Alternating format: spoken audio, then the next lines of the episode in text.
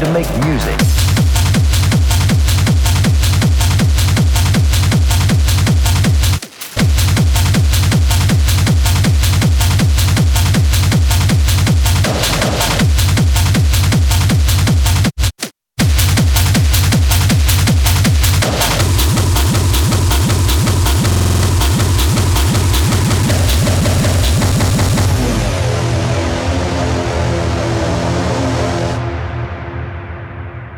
girls and boys.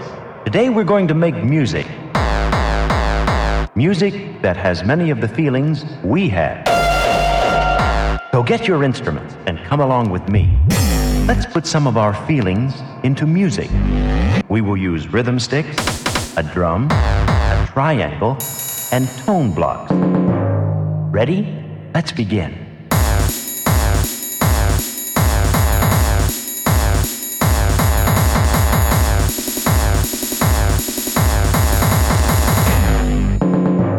Yeah.